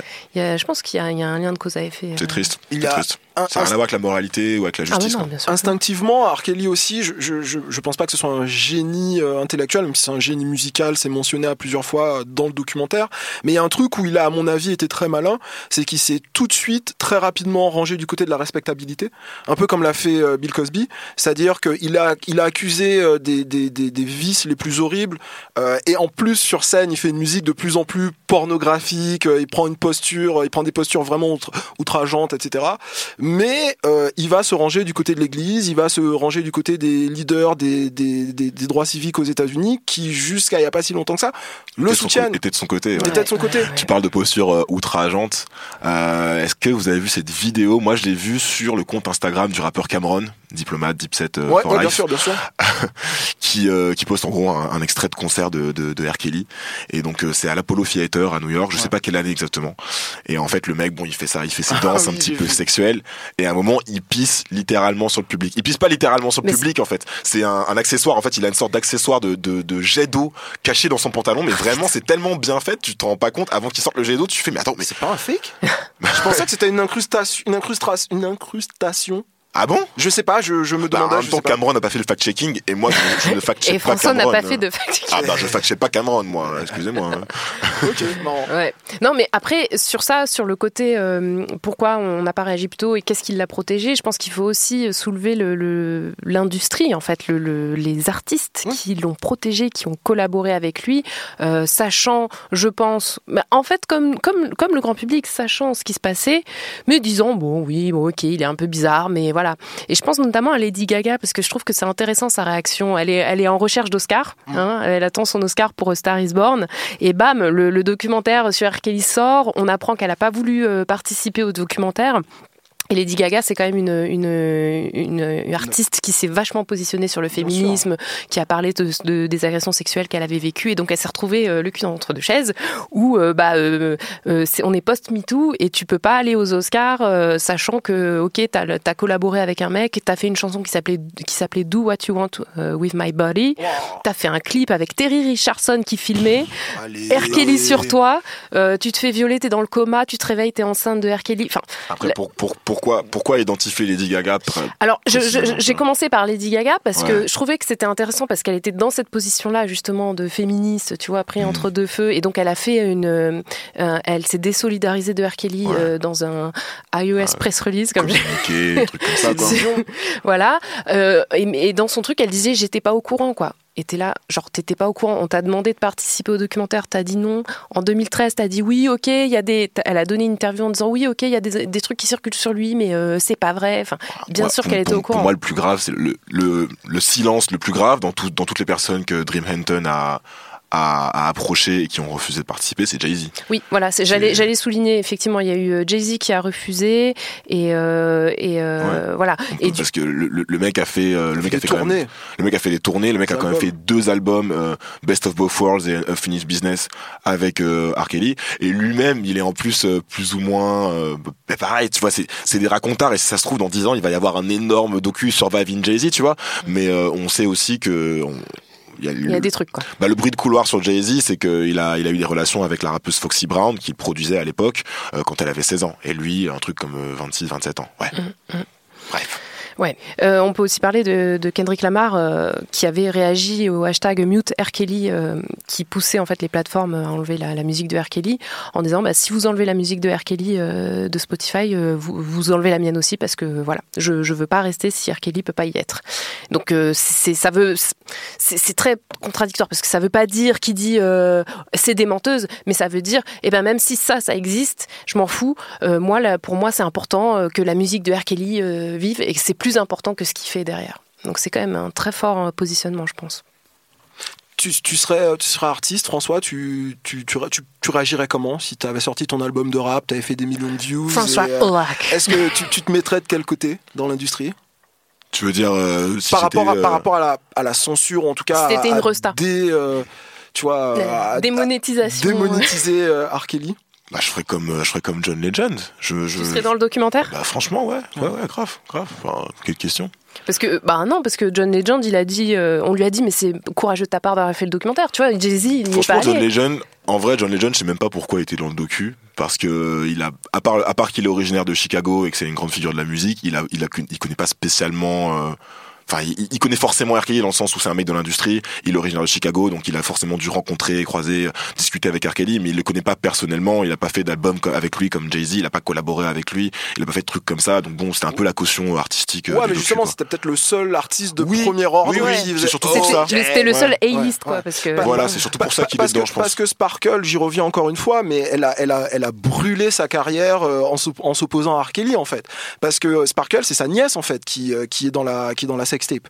Et euh, elle l'a dit, euh, elle s'est retournée contre R. Kelly, même la famille de sa nièce l'a pas suivi, et du coup, sa carrière, bye bye, quoi. Ouais, fini. Euh, mais mais sur, sur la question de, de ce qu'il faut enlever, de, de ce qu'il peut euh, rester, c'est c'est un débat en fait. Tout le monde galère avec ça en fait. Si euh, euh, dès qu'on commence à parler de musique en 2018, en 2019, cette question se pose. Si vous écoutez euh, No Fun à chaque fois qu'ils parlent de Kodak Black, de Triple Extentation, de 69, Il y a un, de disclai- 69, il y a un disclaimer voilà. quoi, en mode. soit au quoi. début, soit à la fin, ils se retrouvent à faire bon, ben qu'est-ce qu'on peut en faire, etc. Moi, j'ai- voulu euh, jouer un petit jeu et je me, je me suis posé la question de, de qu'est-ce qu'on peut trouver que de, de, de vraiment problématique sur d'autres sujets qui, qui- de trucs encore présents sur des plateformes de, de streaming et j'ai trouvé ça. Maréchal, nous voilà. La chanson euh, Devant toi, le Je ne connais pas, c'est- j'ai pas la ref, comme on dit. C'est une chanson qui a été écrite euh, à la gloire du maréchal Pétain. Maréchal, nous voilà. Maréchal nous voilà, écrit dans les années 40 par un certain, un certain André Dassari, en fait, qui est quelqu'un qui euh, d'abord a été arrêté en 40, puis a été libéré et a chanté euh, à la gloire euh, du régime entre 40 et 44. Et ce qui est très intéressant, c'est que même si à la libération on lui a fait euh, euh, des euh, quelques quelques reproches hein, d'avoir un peu collaboré, euh, jusqu'aux années euh, 50, il a un énorme succès et il, il est disque d'or même en 1952. Euh, il vend euh, le disque d'or à l'ancienne, hein, celui où il faut vendre des centaines de milliers euh, pour l'avoir. Et ça, ça c'est toujours en, en, en, en ligne. Et je sais pas en fait dans notre époque où on fait un peu des, des concurrences de, de causes, de choses comme ça. Je, je, je ne sais pas si ça, ça doit être encore euh, historiquement, ça fait l'apologie en fait. Bien ton argument, ça, ça, s'apparente un petit peu à un point Godwin, mais ça me Bah, fait marrer quand même. ouais, mais, ouais. ça, mais ça reste valable. ça Je suis valable. vice-champion de France de point Godwin, hein, attention. Ah ouais? Ah, Je savais pas. Bah, alors moi j'ai une réponse quand Oui, même assez, assez simple. Ouais, c'est que je dis bah on vire tout le monde. Moi je, enfin parce que il y a beaucoup de gens qui disent non mais euh, sur sur les réseaux qui disent Ouais. mais euh, si on annule. Kelly on va annuler tout. Ben ok. moi ça Mais- me dérange pas. Hein. Ayons-le, ayons-le du coup ce débat. Euh, est-ce que tu penses, euh, Mel, que est-ce qu'on peut encore écouter R. Kelly en 2019 Bah moi personnellement euh, je pense pas parce que pour moi le fait de streamer et euh, d'aller à ces concerts ça justement ça entretient ça finance justement ce, ce mode de vie et on, on- on l'a dit en fait c'est ça qui le protège c'est le fait qu'il a une aura qu'il a qu'il a des financements qu'il y a des mecs avec qui il bosse dans les maisons de disques qui disent non il nous rapporte de l'argent donc on fera rien quoi donc pour moi euh, quand tu, tu soutiens ce mec et ben au final tu soutiens ce qu'il fait quoi et là on peut plus il est plus question vraiment de se dire non mais je sépare l'homme de, de l'art de l'art parce que en fait l'homme et son art et il- dans la dans la conversation on a vu que il y avait des jeunes filles en studio qui enregistré des chansons euh, qui parlaient de, de, de sexe au sujet de gamines quoi. Son, son art lui permet d'être l'homme qu'il est. Exactement. Et donc là, on est vraiment dans une boucle. C'est-à-dire que pour en sortir, c'est très compliqué. Ça veut dire que si tu finances ça, tu finances ce qu'il fait. Il n'y a pas de, il y a, il y a, il y a pas à chier, quoi. C'est, Au-delà, de solution. au-delà, au-delà de la question, euh, au-delà de la question purement euh, économique, est-ce que tu penses que le fait d'écouter une chanson d'R. Kelly est un acte immoral Si en tu soi l'écoutes sur CD. ou- Alors Ouais, moi, mais genre t'as déjà acheté ton CD. Moi, j'ai, voilà, moi c'est ça. 99 Ma réponse c'est ça. C'est-à-dire, c'est comme les gens qui disent, mais euh, comment tu fais pour les films de Woody Allen? Bah moi, je vais pas voir au, fi- au cinéma les films de Woody Allen. Je suis désolée, je les, je les pirate. Si vraiment j'ai envie de le voir parce qu'il a eu un Oscar, euh, comme j'ai fait avec Blue, Blue Jasmine, mais je, je, je, je ne finance pas ces mecs. C'est-à-dire que au-delà je de la constitution justement du Ah, voilà. Bah, moi, que le c'est- fait de mater un Woody Moi, c'est juste pour ça. toi Après, euh, après, euh, voilà, si euh, tu veux euh, mater un Woody Allen euh, chez Watt euh, sur, sur Popcorn, Popcorn Time, pourquoi pas, tu vois. D'accord. Mais euh, moi, c'est donner de l'argent. Je, c'est ma limite. C'est-à-dire que voilà. On vous mettra un lien pour faire, comment faire, pour trouver les trucs en torrent, pour pouvoir pirater tout ça. Allez Mais sur de façon civique, hein, de façon civique. hein. Ouais, moi euh, j'ai l'impression que que R. Kelly il représente un petit peu le pinacle de cette euh, de de ce débat qui est récurrent depuis quelques années, depuis que la depuis que la, la justice sociale a investi la pop culture de justement euh, euh, l'homme, l'artiste. est-ce que et finalement est-ce que certains euh, est-ce que est-ce que finalement notre consommation culturelle doit refléter ou pas nos convictions sociales et politiques? Et, euh, et franchement j'ai peut-être une opinion euh, euh, comme on dit sur euh, Twitter à propos de, de cette question de peut-on écouter euh, R. Kelly? Parce qu'en fait je suis un peu comme toi Mel c'est-à-dire que je pense qu'on peut écouter R. Kelly sous certaines conditions pour moi, en fait, la question, elle se divise en deux volets. Il y a la question morale et la question économique. Toi, je te demandais, Mel, est-ce que euh, hors du hors du côté euh, financement, tu vois, qu'est-ce que tu penses de, la question? Sur la question économique, je suis d'accord. Faut pas donner d'argent à R. Kelly, mais euh, mais je trouve que cette logique déjà, elle a ses limites. Parce que qu'est-ce que tu fais par exemple des morceaux qui ont été produits par R. Kelly? R. Kelly, il a produit là, le premier album d'Alia, il a produit des morceaux pour Britney Spears, euh, Michael pour, Jackson. pour Michael Jackson, pour euh, B2K, Mhm. pour euh, Marcus Houston, pour euh, Fally Poupa. Euh, Après, tu parles du moral ou de l'économique là, je parle de l'économie pour Ah, l'instant. bah, la, dis- même, la même chose. donc tu donc donc tu t'arrêtes donc tu t'arrêtes de donc tu vas tu vas aller sur Spotify sur, sur Wikipédia plutôt tu vas regarder la liste de tout parce que j'ai regardé hein, la liste de tous les morceaux qui ont été produits par R. Kelly parce qu'il touche des royalties dessus Oui, c'est en ça, fait. il y a une touche des question royalties économique. dès qu'il a produit ou écrit, ça, bien clair. sûr il a, il a des droits d'auteur Il a des pas, trucs il comme a ça. pas produit pour les Spice Girls? je n'écoute pas. la discographie des Spice Girls au quotidien. non mais non mais ce que, ce que je veux dire par là c'est que les, les les défenseurs de la question économique il y a un, il y a un énorme angle mort qui se pose qui se pose Oui, c'est le fait la- qu'il touche quand même de l'argent. euh, Voilà. Voilà. Après, c'est aussi aussi, aussi pour ça que les- Lady Gaga a enlevé d'ailleurs son titre Ouais. qu'elle a fait avec lui, justement pour Oui, ça oui. en fait. mais Donc euh, effectivement, la question se pose. Après, euh, c'est comme c'est comme tout. On peut pas être parfait, mais euh, on, on, Mais ouais. on- on cherche pas la perfection en fait. On cherche le fait de ne pas euh, volontairement, tu vois, euh, donner de l'argent. C'est c'est quasiment aussi dur en fait que d'être vegan. c'est ce que j'allais dire. Ouais. J'allais faire une comparaison avec le, le véganisme et le, le végéta- Enfin, tu vois, les gens ils te disaient, mais alors si t'es dans le désert, qui fait 50 degrés et que t'as un morceau de viande devant toi, là tu manges de la viande, hein, hein, hein Bah, euh, euh. Enfin voilà, év- évidemment que oui, mais est-ce que ça veut dire que dans ma vie de tous les jours, je peux pas faire un effort pour euh, Alors, manger je, moins de viande? alors, je, suis- je suis peut-être, un- je suis d'accord, mais je, suis- je suis peut-être un peu cynique, mais moi, en fait, je j'accorde aucun pouvoir à, À l'argent. euh, non, pas à l'argent. Euh, à l'action individuelle, en fait. Moi, je pense que que tu l'écoutes ou pas, à, ta, à ton échelle, on en a rien à foutre, en fait. Moi, Bah, c'est, c'est mon opinion parce que Moi, je je, pense suis que. pour la liberté de chacun en fait. Mais en fait, moi aussi, je pense, donc je pense que les gens qui veulent continuer à écouter R. Kelly, ils ont, ils peuvent continuer à écouter R. Kelly. Ça veut pas dire que c'est bien. Et de toute façon, c'est pas moi qui vais aller chez les gens vérifier s'ils écoutent R. Kelly ou pas Ouais, et leur taper sur l'épaule et faire Ouh là là, c'est pas bien. Ce que, ce que je veux, ce que je veux, ce que je dire, c'est que, ce que je veux dire, c'est que tu veux arrêter d'écouter euh, R. Kelly. Euh, très bien, moi j'a- j'a- j'applaudis ce, ce mouvement, mais faut pas, il faut pas avoir la naïveté de croire. Je parle pas de toi, hein, je parle de voilà des messages que je vois sur les réseaux sociaux. Faut pas avoir la naïveté de croire que c'est le fait de canceller R. Kelly d'un point de vue économique, euh, en arrêtant de streamer ses morceaux, qui va euh, faire quoi que ce soit. Moi, ce que je veux, c'est que les maisons de disques comme RCA Sony euh, lâchent R. Kelly et arrêtent de produire ses albums. Mais d'ailleurs, aujourd'hui, il y a une manifestation. de- ouais. Et, et RCA vient d'annoncer qu'il ne produirait pas ses, ses- son prochains prochain albums. album. Je veux que les maisons, que les radios arrêtent de faire tourner euh, les, euh, les, les morceaux de R. Kelly. Je veux en fait que, que, les, que les institutions lâchent R. Kelly. C'est pas que Monsieur Tartampion veuille Mais ou les pas institutions vont lâcher parce que Monsieur Non, Tartampion personne- veut personne- plus écouter. Ben Alors si. aucun artiste n'a jamais aucun artiste n'a jamais euh, vu sa fin de carrière grâce à un cancelling économique. hein. Euh, Kevin Spacey, on verra ce qui se passe, mais pour l'instant Kevin Spacey est encore plus ou moins là. Ouais, il, est sur YouTube, carrière- quoi. Ouais, ouais. Louis C.K. a une carrière, Louis D. Allen a une carrière. Donne-moi un artiste qui a qui a connu sa fin de carrière, qui a qui a été totalement, tu vois, Harvey Weinstein.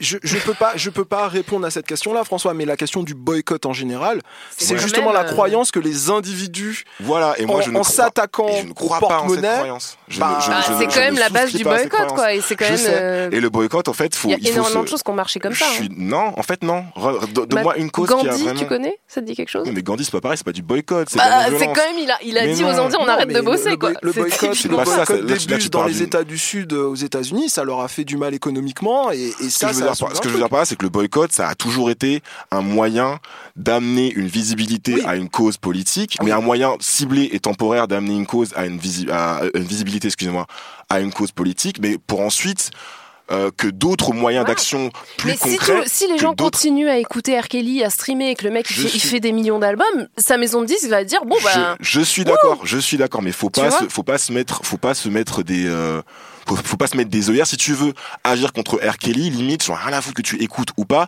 Je préfère que tu donnes de l'argent au mouvement Mute R. Kelly. Je préfère que tu fasses une euh, manifestation devant une salle où R. Kelly doit se produire. Enfin, il y, a- il y a des moyens plus constructifs que le Moi je pense que canceling. l'un n'empêche pas l'autre. L'un n'empêche pas l'autre, bien sûr, mais je pense que les gens qui font un devoir, euh, qui font une, une nécessité euh, impérieuse d'arrêter d'écouter R. Kelly, c'est comme les gens qui croient qu'ils vont sauver la, la, la planète en euh, triant leurs poubelles, parce que eux, dans l'in- l'intimité de leur salon, ils trient leurs poubelles. Alors je suis d'accord que ouais, c'est bien si on fait tout ça main dans la main, on va y réussir, mais demandez d'abord aux usines, euh, tu vois, qui qui, qui déversent Moi des, des déchets toxiques, tu deux, vois, des, des trucs qui ont des vrais impacts. En fait, moi je trouve que c'est. L'un n'empêche pas l'autre. Voilà. L'un n'empêche pas l'autre. Tu peux pas dire bah non, on fait rien tant que Total fait rien. L'un n'empêche pas l'autre. L'un n'empêche pas l'autre. Mais je pense qu'en tant qu'individu, mais même en tant qu'individu, je pense qu'il y a des trucs plus euh, plus productifs. Bon, bref, ça c'est la question euh, économique. Mais le, la, la question morale, la question morale de est-ce que juste c'est moral d'écouter R. Kelly? Là, je suis, là aussi, je suis partagé en fait, parce que on parle souvent de, de, de, de l'art euh, et de la- et de l'artiste, tu sais. Moi, je pense que, enfin, de, de l'humain et, de l'artiste. Moi, je pense que l'humain et l'artiste, faut pas les séparer. C'est une seule et même personne, et cette personne, elle devrait être en 11, elle devrait être en prison pour le restant de ses jours.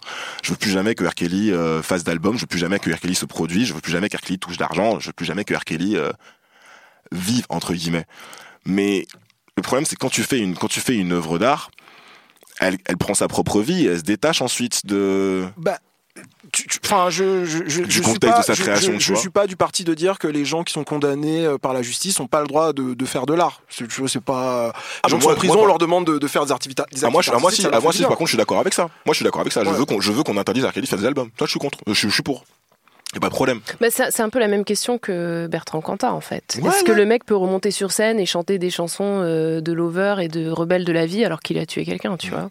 C'est des vraies questions en fait et je pense que c'est on n'a pas de réponse en fait parce que Ouais, c'est très compliqué mais je pense que moralement une fois que tu as commis un crime comme ça, euh, et, et ça vaut pour R. Kelly, hein, tu peux plus prétendre à être à- à- au statut d'artiste qui en fait est, enfin. Tu peux faire de l'art, je veux dire, il peut faire des chansons dans sa chambre s'il veut, mais il peut plus arriver euh, sur une scène avec des millions de personnes et, Ouais. et recevoir Ouais, en fait cette espèce de gloire et de des prix, de d'être journaux. célébré. C'est Le pas pro- le- le possible. pro- le problème, c'est pas tant le fait de faire de l'art que la visibilité qui, qui, qui Exactement. Pour l'accompagne. moi, c'est ça en fait. Mais, euh, mais moi, en fait, j'en veux pas aux gens qui font une, euh, une sorte de compartimentation entre les deux, en fait. Euh, Moi, si je vais dans une soirée, quelqu'un met R. Kelly, je ferai la gueule. eh ben, moi, en fait, je pense qu'il y a un set, mais je vais, je vais, je vais en- parler après, mais je pense qu'il y a un, un- comment, il y a, il y a, comment dire, une liste de, de comportements dont celui-ci, tu vois, à avoir.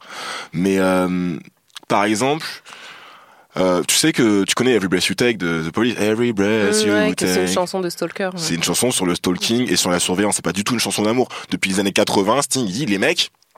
Calmez-vous, c'est pas une chanson d'amour, c'est pas une chanson. Arrêtez de, de- jouer cette chanson à vos mariages. Et pourtant, on continue à écouter Every Breath You Take. Parce qu'en fait, aujourd'hui, le sens originel de de Every Breath You Take, tout le monde s'en fiche. La chanson, elle lui appartient plus depuis longtemps. Mm. De la même manière, quand j'écoute I Believe I Can Fly ou une autre chanson Évidemment. de R. Kelly, Ouais. euh, je, je, je, je, je ne la rattache pas au contexte, pas parce que je suis une mauvaise personne ou parce que je m'en fous de ce qui s'est passé, mais parce qu'en fait, c'est comme ça que surtout I Believe humain. I Can Fly, enfin, en France, c'est celle qu'on connaît le plus. Et moi, je me retrouve notamment en ce moment, parce qu'on on a fait pas mal de boulot sur R. Kelly et, euh, et avec toutes les news Ouais. qui passent, à, à se chantonner cette Bien sûr, putain de chanson, quoi. C'est- C'est c'est la première chanson, je pense, qu'au collège, on, on, on m'a enseigné en anglais, tu vois. I believe I can fly. Tu vois, c'est Ouais. vraiment, vraiment ça. Donc, bon. Ouais, Donc, ouais, ouais. donc tu vois, euh, le problème, l'autre l'autre problème avec R. Kelly, c'est qu'il y a, hum, vous le disiez tout à l'heure, c'est que la, la, hum, la vie, enfin l'œuvre de l'artiste et sa vie, elles sont super, euh, elles sont super euh, liées, tu vois. Euh, c'est pour moi, c'est ok d'écouter Kanye West en 2019 parce que les chansons de Kanye West sont pas des des, des, des pamphlets pro Trump. Euh, par contre, R. Kelly, il parle de sexe. euh, Avec des enfants. voilà. Mais quand t'écoutes I Believe I Can Fly ou The World's Greatest, bon ben, c'est Ouais. juste I Believe I Can Fly ou The World's Greatest. Donc qu'est-ce que t'en fais de ça, tu vois? Ouais.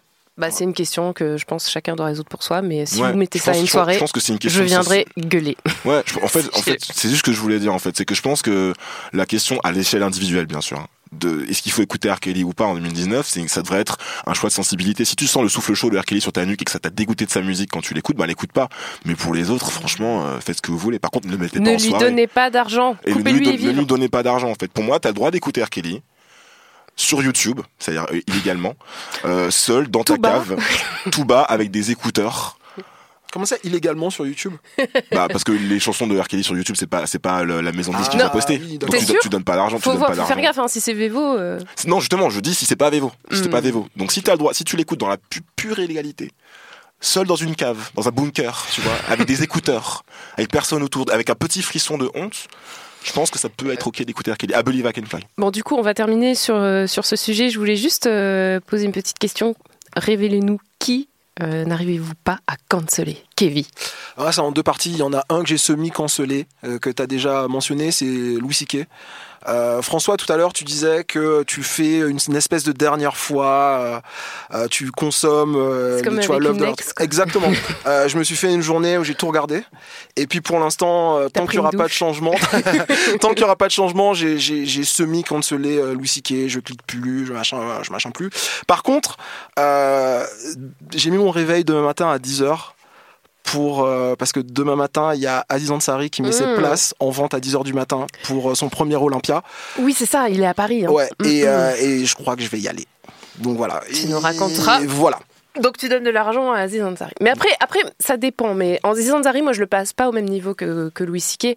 Après, son stand-up, visiblement, a changé. Et maintenant, il fait, ouais, euh, le politiquement correct, euh, vous nous faites chier. Je vous raconterai. je vous raconterai. Mais en, en- diras. en tout cas, c'est un mec qui se moquait de R. Kelly il y a déjà bien, bien, bien longtemps et qui était hilarant, qui parlait des problèmes de R. Kelly et c'était drôle. François? Donc, si j'arrive pas à canceller, euh, La bah, liste est longue, mais vas-y. Non, non, bah, je, je te le dis, moi, je, je trouve que le cancelling, c'est débile. Mais euh, Kanye West, on va dire, si vraiment je dois choisir quelqu'un, je vous l'ai déjà dit, moi, je continue à écouter la Ce musique. sera quoi la Kanye limite West. euh, pour Kanye West? Mais je te dis, il y a pas de limite. Moi, je trouve de que limite. je trouve qu'en fait le cancelling, je trouve, je trouve qu'on peut faire deux choses à la fois. On peut à la fois, euh, on peut à la fois aimer euh, l'œuvre d'un artiste et condamner euh, de propos manière politiques. unilatérale ses propos politiques, tu vois. Mais Kanye West, c'est des propos. Ouais. Ouais, c'est des propos. Moi, le- Pour l'instant. Kelly, il a, il- personne n'a de problème avec ses propos politiques. Ouais, ouais, ouais, bien C'est sûr. c'est ça. Mais encore une fois, je, je- je le redis parce que j'ai pas envie qu'après on me hâte sur Twitter.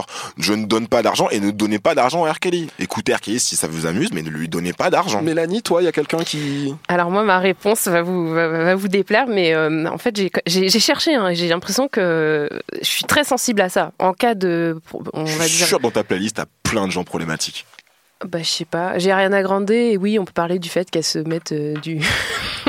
Qu'elle se fasse un peu de la, de la blackface, quoi. Mais je sais pas. Non.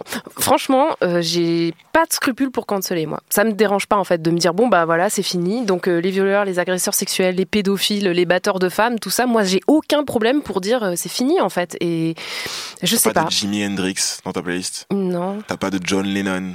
Non, moi c'est pas, c'est pas, c'est pas, pas tellement à ça pas. que je pensais. Je pensais plus, tu vois, par exemple, les trucs coréens que t'aimes beaucoup. Mhm. C'est pas un petit peu euh, limite sur la place de la femme, sur les, la façon dont les actrices sont traitées. Si, si, euh, Et puis ils ont eu leur MeToo en Corée, effectivement, mais euh, je sais Mais après, pas. c'est loin de nous.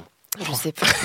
c'est pas très black culture. Non, mais je, je, je sais pas. Franchement, pour l'instant, je j'ai pas. Mais euh, si un jour euh, j'ai quelqu'un où je, Je dis j'arrive pas. te hâte. T'es pas sur Twitter, pas, mais je vais te hâte quand même. Tu vas la hâte Je, vocalement. Sur WhatsApp. je vais suivre des, des, des, des comptes de gossip coréens juste pour trouver. Mais c'est intéressant. Qu'est-ce qu'on fait de la, de la, de la portée rétroactive du cancelling Vous en pensez quoi?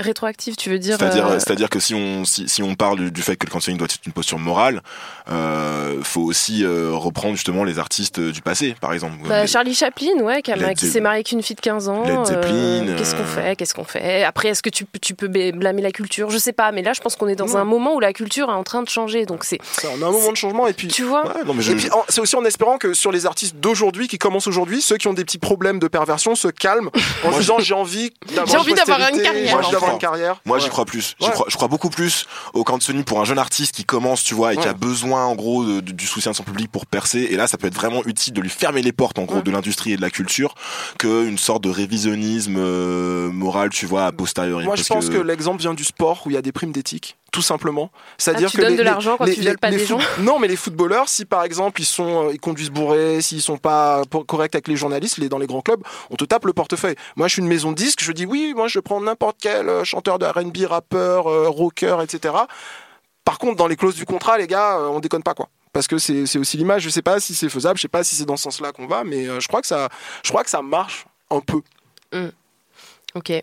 Bah pour terminer, euh, j'ai envie de dire que le chip euh, ne cautionne pas. Kelly et ne l'a jamais fait. Non.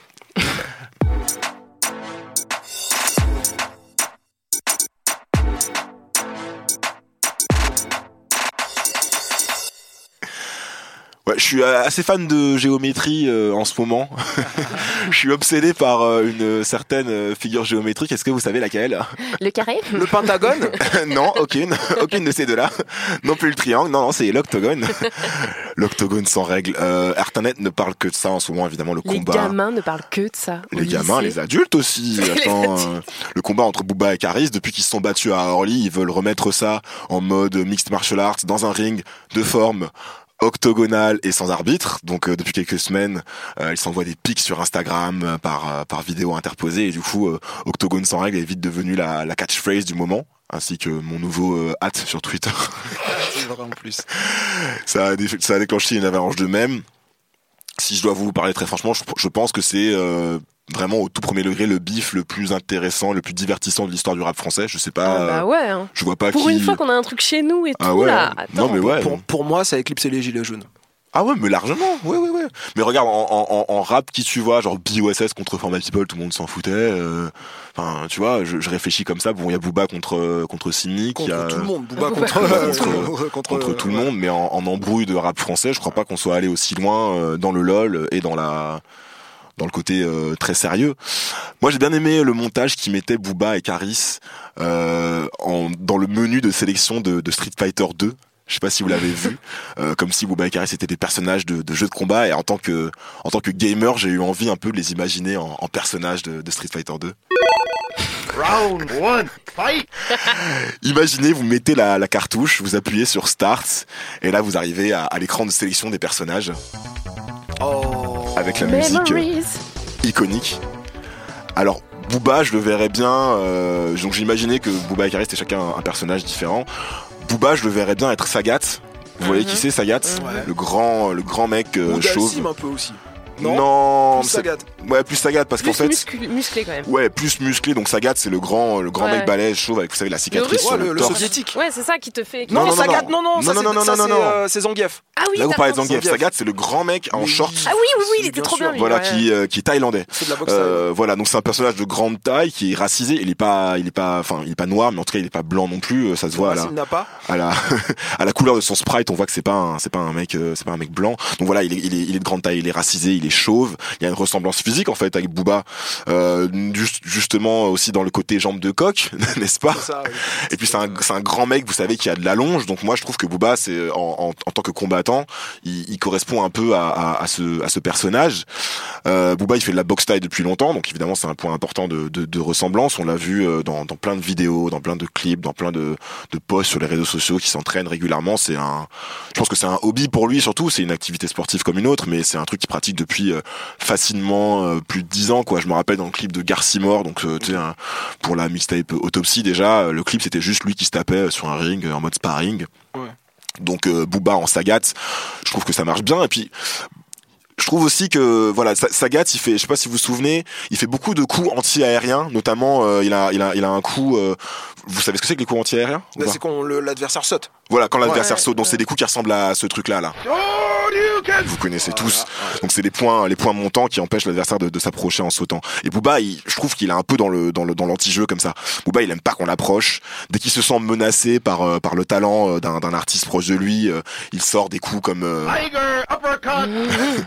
et on, on a vu, on s'est arrivé avec Caris évidemment, c'est arrivé avec Damso. Récemment, enfin en décembre. ouais. Ouais, ouais, c'est arrivé avec Damso, c'est arrivé avec Kalash aussi finalement. Ouais. Tout le monde, tout le monde dit que tout le monde dit que que, que Booba, il a ce caractère un peu ombrageux que dès que quelqu'un Il peut pas laisser la place, il peut pas laisser de la place à quelqu'un qui l'a fait monter. Ouais, voilà, il est, il est fan de, euh, il est fan de compétition, il adore la compétition, il le dit souvent qu'il adore la compétition dans le rap, et en même temps, j'ai l'impression que dès que quelqu'un euh, est susceptible de lui faire de l'ombre ou alors a un défaut de loyauté, Ouais. euh, il se, il, se, il se cache, il, il se clash, je veux dire, il punit, en effet.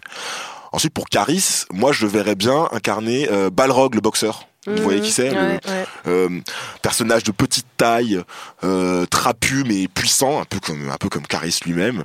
On a vu des, des vidéos de Caris qui s'entraînait notamment contre un contre un sac de sable. Caris c'est pas un mec qui a l'air de beaucoup utiliser ses jambes en combat. Enfin je, je- vous avez déjà vu des Caris en train de faire des kicks ou des trucs comme ça. euh, Pas Orly en tout cas. pas Orly. Je sais pas, il, il a pas l'air de beaucoup de, coup- de beaucoup euh, pratiquer les coups de pied, donc je pense que voilà, la boxe anglaise, euh, ça lui irait bien comme euh, comme style de combat. Et puis Balrog, c'est un peu euh, l'un des hommes de main de, de Mister Bison, vous savez le, le- Le le boss boss, final. le boss final. Balrog, il a, il, il a, enfin Bison, il a plusieurs hommes de main, euh, dont dont euh, dont Balrog.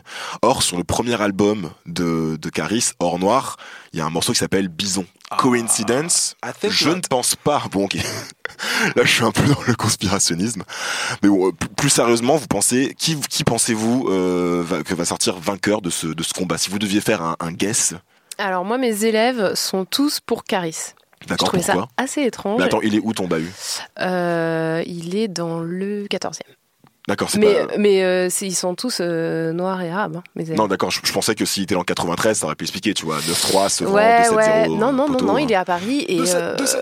et je sais pas, non, ils disent tous, euh, il chante mieux, ses chansons elles sont mieux, euh, il est plus marrant, il est plus intéressant. Mais le- il faut séparer l'art de l'artiste en fait. C'est pas parce que la musique de...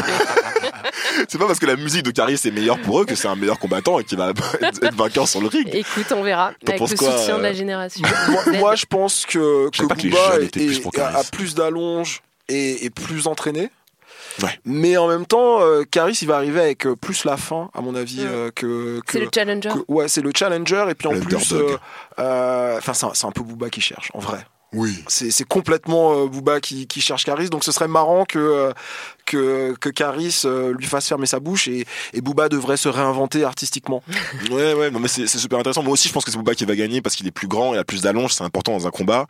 Il a beaucoup plus de pratique, je pense, de, de, de sport de combat. On, on l'a vu, il est, il est ami avec plein de, plein de Mais toi, combattants. penses de... que c'est Caris qui va gagner Non, non, je pense que c'est Booba, Non, mais j'aimerais bien que ce soit Caris. Ah d'accord. T'aimerais bien que ce soit Caris. Ouais. Moi, je j'ai pas de, je prends pas parti. J'ai l'impression d'être un enfant euh, pris entre le divorce de ses parents. Je peux pas choisir de, de, de camp vraiment. J'aime les. Faut voir, euh, faut voir François chanter en soirée euh, Kalash est chargé de, de, de Caris. c'est- ouais. Ouais, je suis un, je suis un enfant de la trappe. Moi, je peux pas choisir.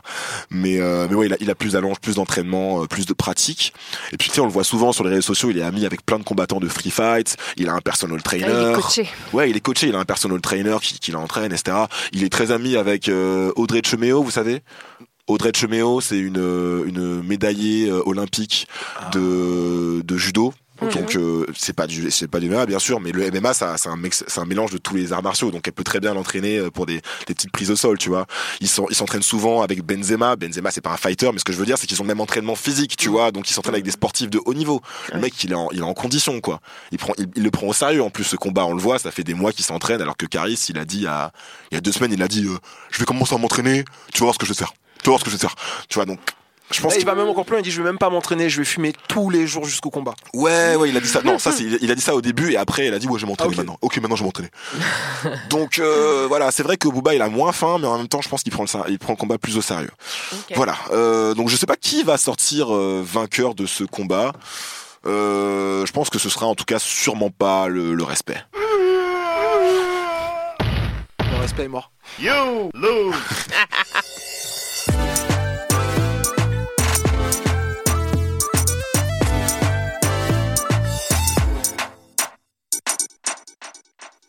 Alors moi j'ai deux recommandations et mes deux recommandations ça va être des, des propositions en fait pour sortir de, de ces problèmes de, de masculinité noire agressive. Euh, donc je recommande deux trucs évidemment du stand-up. Le premier c'est en anglais, ça s'appelle euh, Ron Funches. C'est un, un mec qui vient de sortir son, son nouvel album, s'appelle Giggle Fit. Et euh, Ron, comme il le dit souvent, c'est pas une tough person, c'est pas un bad boy. Euh, pourtant il vient du, du sud de Chicago, donc des quartiers un peu difficiles, mais lui il est pas du tout comme ça. Euh, c'est en fait c'est un gros bisounours. Plus si gros que ça parce que euh, depuis euh, deux ans il a perdu environ 60 kilos mais euh, ce sur quoi il travaille son, son matériel c'est c'est le dit lui-même c'est pas très politique euh, il a pas envie de parler des choses qu'il déteste c'est pas agressif ou quoi que ce soit euh, il explique que il a pas de temps pour les racistes il a pas de temps pour les homophobes et il a pas non plus de temps pour les gens qui croient pas aux théories du complot again, as I said before, I don't like talking about politics on stage or off stage. I don't like talking about things I don't feel like I'm truly knowledgeable in. But I do know this our government is placed in charge of all of its people. I'm a father who's been placed in charge of just one son. And I lie to that nigga all the time. Euh, Ron en fait éduque son fils seul, qui il a, un fils adolescent qui a, qui a 15 ans, qui est, euh, qui est autiste et c'est une sacrée épreuve. Il en parle beaucoup. Euh, il a aussi euh, toute une routine autour de Dwayne Johnson, alias The Rock, dont il est semi-amoureux. Il explique que, que The Rock est fantastique, que The Rock est, est magnifique, il a jamais fait d'erreur, que c'est un peu le Beyoncé pour les garçons. Euh, c'est drôle, ça va très loin tout en restant mignon, c'est très cool. Donc euh, Giggle Fit, son, son special est disponible sur Spotify, on vous mettra le lien. Et puis la deuxième chose que je veux vous recommander, c'est en français, ça s'appelle Humoriste du Monde. Euh, le 1er janvier, euh, Netflix a sorti une série de stand-up, donc Humoriste du Monde, avec des artistes du monde entier, donc Brésil, Mexique, Inde, Royaume-Uni, Canada, Afrique du Sud, Moyen-Orient et France. Donc il y a quatre artistes français, j'en ai vu trois pour l'instant. Il y a Jason Brokers, que j'aime beaucoup, qui écrit pour Farid, qui est très drôle. Il y a le fameux Donnell Jacksman, dont on a parlé il y a quelques semaines parce qu'il s'était fait euh, insulter à Nice sur scène, Oui. il s'était fait traiter de, de, de sale noir. Mm, mm. Euh, il y avait un émoi national. Christian Estrosi, euh, euh, le motodidacte euh, maire de Nice, lui avait présenté euh, ses excuses en lui disant que, que Nice l'aime. Euh, et en fait, la personne qui m'a vraiment, euh, vraiment tapé dans l'œil, c'est une femme qui s'appelle Shirley Soignon. Je sais pas si on avait déjà parlé. Euh, c'est une femme noire, homosexuelle, et elle commence directement en se moquant des humoristes français qui piquent des blagues aux humoristes américains, Thomas Sisley, Malik Bentala, Gad Elmaleh, etc. Puis ensuite, elle parle de son homosexualité, de la difficulté pour elle de, de voyager en tant que femme noire homosexuelle. Euh, elle dit Je voyage comme si j'étais un homme blanc hétérosexuel. Euh, je regarde pas les lois du pays dans lequel je vais, je me crois libre, lol. Et, euh, et pour le coup, c'est assez politique. C'est rare de voir une femme, euh, une femme noire aller aussi loin, trop loin. Vous, vous me direz ce que vous en pensez. Et Je puis, t'en as pensé quoi? Je la trouve pas drôle. Je la trouve plus intelligente que drôle. Moi, je la trouve hilarante. Mais elle est vraiment très incisive, très très incisive, très intéressante à écouter. Et puis euh, la quatrième personne, j'ai pas encore vu, j'ai oublié son nom. C'est une autre française, une femme blanche, mais j'ai pas encore eu le temps de regarder. Bref, allez voir tout ça. Mec, n'a Aussi, pas on- le temps pour les femmes blanches. C'est ce que j'allais dire, la femme blanche n'a pas de nom. Quoi. Euh, je, on vous mettra le, son nom en, description. Euh, donc voilà, donc allez voir ça, euh, Giggle Fit et Humoriste du Monde pour, pour vous détendre et arrêter avec la violence. Moi, ma recommandation, c'est le film Into the Spider-Verse, qui a été magistralement traduit en VF par Spi- Spider-Man New Generation. J'adore quand ils traduisent un titre anglais par un titre anglais, ça me fait beaucoup rire à chaque fois. Euh, alors, Very Bad Trip oui, voilà, ce genre de truc. Euh, perso, j'étais saoulée un peu de Spider-Man du personnage, parce qu'on a eu environ 58 films depuis 2002, euh, le film de Sam Raimi, plus le reboot de Sony foiré en 2012, plus le reboot Homecoming. réussi de Marvel euh, en 2017, ça fait beaucoup. Mais euh, du coup, Sp- Spider-Verse, c'est un film d'animation qui est sorti à Noël et ça m'a presque fait changer d'avis sur le personnage. Remember, what makes you different Let's go. is what makes you Spider-Man. Officer, I love you. Wait, what? Donc le film raconte l'histoire de Miles Morales, un jeune lycéen afro-latino de Brooklyn, issu d'un quartier noir et scolarisé dans un, dans un lycée privé blanc. Euh, suite à une faille spatio-temporelle, une morsure d'araignée radioactive, il a dit, on connaît, hein, il va devenir Black Spider-Man. Et moi je trouve que le film c'est vraiment une réussite inattendue parce Ouais. que l'animation, ça, l'utilisation de l'animation ramène une vraie fraîcheur à l'histoire et une, il y a une vraie recherche graphique. Moi j'étais quand même assez épatée de l'usage de la 3D parce que le film est en 2D mais il y a des effets 3D Il est un petit peu. C'est très très beau. Hein. Ouais, bluffant. Et euh, et il y a une vraie dimension artistique en fait dans, dans le film d'animation et j'étais assez prise de, de- par surprise. Euh, je trouve qu'il y a un vrai hommage à la culture du graphe. Je sais pas ce que vous en avez pensé euh, avec l'explosion de couleurs, les les personnages. Enfin, il y a vraiment un truc parce que du coup Miles Morales fait du graphe lui aussi. Euh, ce personnage, il a été euh, introduit dans les comics en 2011 et moi, ce que j'aime, c'est que ça montre, il montre une autre version du New York Kid from Brooklyn, quoi. Parce que à chaque- y- on, on avait eu toujours cette euh, discussion sur les réseaux sociaux. Est-ce que Spider-Man pourrait être euh, ne pas être noir, ne pas être blanc, pardon? Et c'était non, mais il vient de Brooklyn et il vient de New York, donc c'est normal qu'il soit blanc. Brooklyn, Brooklyn, quartier, bien sûr. Oui, voilà. ne vient pas le- du le- tout Jay-Z, le- par le- exemple. Le, le- euh, le Peter Parker, il vient pas du Queens? Le- oui, le Peter blanc Parker Voilà. vient, du, vient du Queens. Et effectivement, on disait que c'était du coup impossible que De le mettre dans un autre, voilà, dans dans un dans- autre univers. Impossible. Et euh, du coup, à la sortie de- du, du comics qui mettait en scène Miles Morales il y a 7 ans, euh, le, le personnage avait créé une polémique chez les fachos, comme d'habitude, qui voyaient encore un ravage du politiquement correct. Et on se rappelle aussi de la campagne de Donald Glover pour incarner Miles à l'écran. Bien sûr. Voilà, maintenant il est trop vieux, c'est dommage, sûr. mais on s'en souvient. Blague donc crack. Hein. Demain, il y a le rôle. euh, je vais pas me révolter et mettre à feu et à sang mon UGC. Hein. Et, euh, Des gens le feront pour toi. Moi, ce que j'aime dans le film, c'est qu'il est vraiment aussi inventif sur la forme que sur le fond, parce que le scénario, du coup, dont je vais un peu parler, avec les failles spatio-temporelles, on découvre des Spider-Man tordus, issus de mondes parallèles, dont un Peter Parker ventru, qui est un, qui est un peu le, le loser, quoi, euh, qui est un peu blasé de la vie, et qui prend Miles sous son aile. Il y a aussi euh, le préféré de ma petite sœur, qui est Spider-Ham, le, le Spider-cochon, qui est un peu une variation euh, de- du rêve d'Homer Simpson. Et le scénario du film est vra- vraiment, je sais pas, déjanté, réjouissant. J'ai trouvé ça vraiment intéressant parce que maintenant, on a vu tellement de films de super-héros qu'on commence vraiment à être fatigué. Et là, j'ai été surprise, quoi. Ça en fait. Effectivement, il y a une origin story, donc ça, on en, on en mange à toutes les sauces. Mais il y a une version sous-en fait, en fait, des films de super-héros qu'on a l'habitude de voir avec les dimensions. euh, c'est souvent ce qu'il y a de plus excitant aussi dans les, dans les grandes histoires de super-héros, c'est les origin stories. C'est dur de ne Ouais. pas reprendre. euh, De pas reprendre, mais euh, Spider-Man, il en a- il en a eu quand Ah, même en cinq a- ou six, il- quoi. Il en a une tous les deux ans, quoi. Ouais. Donc euh, voilà. Alors après, le film a récolté les lauriers de la profession, dont ceux du parrain du chip Barry Jenkins, hein, qui l'a appelé euh, Magnificent et l'un des meilleurs films de 2018. Donc euh, je conseille à tout le monde d'écouter Tonton et d'aller voir le Black Spider-Man en famille avant qu'il remporte un Oscar le mois prochain. C'est bien qu'il n'ait pas été traduit en français par Spider Black. Ils- eh, franchement, franchement, ils auraient pu. Hein. Ils se sont retenus, c'est ça que tu veux dire ouais. C'était le chip. Euh, on revient dans 15 jours. En attendant, comme d'habitude, Instagram, Twitter, Hâte le chip podcast. Merci Kevin. Euh, vous pouvez aussi nous laisser 5 étoiles. sur Apple Podcast je l'ai pas eu. pour nous faire remonter dans le classement. Euh, on a oublié un truc. On Bonne année. Bonne année. Bonne année et fuck R. Kelly. Oui, voilà. Euh, on remercie beaucoup Quentin Bresson pour euh, la réalisation de l'émission. Bonne année, Quentin. Bonne année Quentin. Quentin.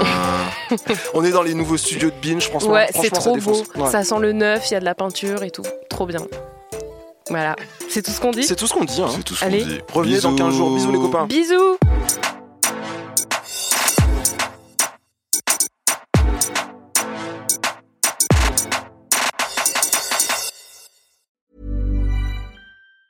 Even on a budget, quality is non-negotiable. That's why Quince is the place to score high-end essentials at 50 to 80% less than similar brands. Get your hands on buttery soft cashmere sweaters from just 60 bucks, Italian leather jackets, and so much more.